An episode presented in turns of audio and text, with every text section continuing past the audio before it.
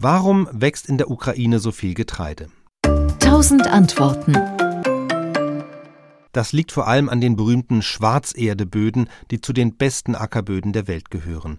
Bei der Entstehung dieser Böden spielen zwei Faktoren eine Rolle. Das eine ist das Klima. Die natürliche Landschaft von weiten Teilen der Ukraine besteht aus Steppe, denn die Ukraine liegt weit weg vom Ozean, es regnet viel weniger als in Mitteleuropa und im Winter ist es dazu auch noch ziemlich kalt. Und hinzu kommt, dass in der letzten Eiszeit viel Löss abgelagert wurde. Löss kennen wir auch aus weiten Teilen Deutschlands. Das ist ein kalkhaltiges, relativ lockeres Sediment, nicht zu lehmig, nicht zu sandig.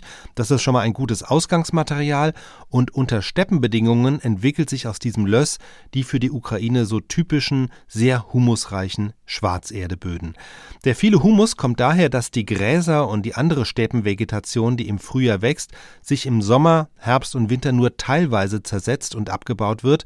Im Sommer ist es für den organischen Abbau oft zu trocken, im Winter zu kalt. Dadurch reichert sich über die Jahrtausende organischer Humus im Boden an und hinzu kommt dann noch ein äußerst aktives Bodenleben, denn gerade wegen der starken jahreszeitlichen Schwankungen gibt es eine Reihe von Tieren, die immer wieder zwischen Oberfläche und Untergrund pendeln und den Boden durchmischen und durchwühlen. Das sind nicht nur Würmer, sondern auch Murmeltiere oder Feldhamster. Und all diese Faktoren führen eben zu diesen extrem fruchtbaren Böden, die hohe Getreideernten bescheren. Die Ukraine ist zwar nicht das einzige Land mit solchen Böden, in Europa findet man größere Flächen auch etwa in der ungarischen Pusta und in Rumänien, aber innerhalb Europas hat die Ukraine flächenmäßig mit Abstand die größte Schwarzerdefläche. Nach Osten geht aber dieser Steppengürtel noch viel weiter. Er zieht sich über Kasachstan und Teile Russlands bis in die Mongolei.